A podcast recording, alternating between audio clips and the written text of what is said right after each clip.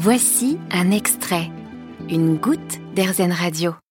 Bonjour, euh, Valérie Delage, je suis chef de projet environnement à l'Office national des forêts, donc à l'agence territoriale Île-de-France-Ouest. Aujourd'hui, je suis dans la forêt de Saint-Germain-en-Laye avec Valérie Delage. Vous êtes chef de projet donc à l'ONF. L'Office national des forêts, c'est un peu les, les patrons de ces bois. Il y a plusieurs fonctions quand, quand on visite une forêt. On sait que dans quasiment toutes les forêts de France, on risque de croiser un, membre de l'ONF. Il n'y a pas que des gardes forestiers qui travaillent dans une forêt. Non, en effet, il y a alors ce qu'on appelle maintenant le technicien forestier territorial, donc anciennement le garde forestier, voilà. Mais il y a évidemment beaucoup d'autres personnes qui travaillent en forêt. Euh, il y a d'abord les personnes qui font des travaux, en forêt. Donc euh, ça peut être euh, des ouvriers forestiers, des conducteurs de travaux, des conducteurs d'engins, donc euh, de tracteurs, de pelles, etc. toutes les personnes qui mettent en œuvre des travaux.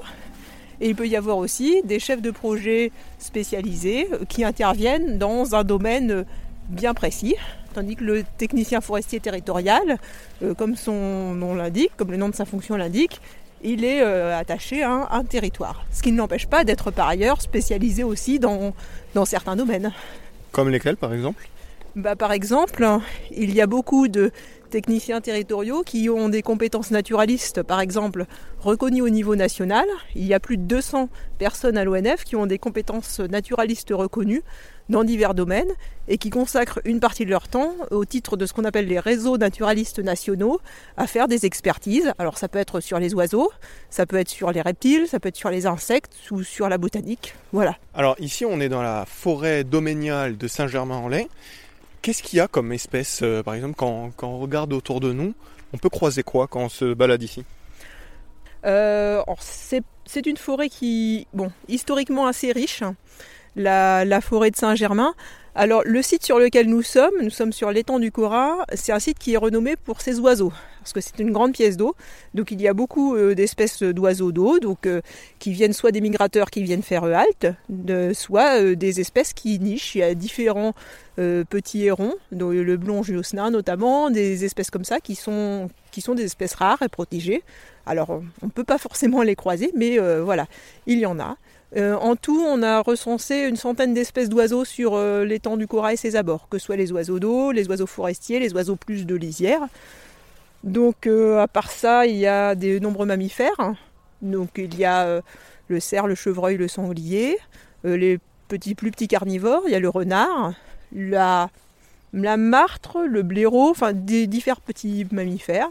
Et puis, il y a, en forêt de Saint-Germain, il y a une grande variété d'insectes sur ce qu'on appelle les milieux ouverts, c'est-à-dire des milieux qui sont des prairies, d'anciennes prairies, qu'on maintient ouvertes, parce qu'on ne fait pas forcément que de la forêt euh, ici, notamment pour, pour, produire. On maintient ces milieux ouverts pour les insectes, les papillons, les sauterelles, parce qu'il y a vraiment une grande richesse de, ces milieux.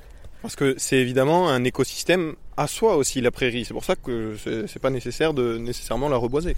Oui, bien sûr, et surtout qu'en Ile-de-France, euh, on ne le sait pas forcément, mais bon, l'île de France est assez boisée. À côté de ça, il y a des grandes zones de culture agricole, mais finalement, les zones de prairies euh, qui non fauchées, non, pâturées, non fertilisées, euh, qui n'ont pas subi d'amendement, finalement, c'est assez rare. Les prairies dites naturelles, il y en a plus tant que ça en Île-de-France. Avec ces prairies naturelles, il y a des espèces d'insectes principalement qui sont uniques à nos régions.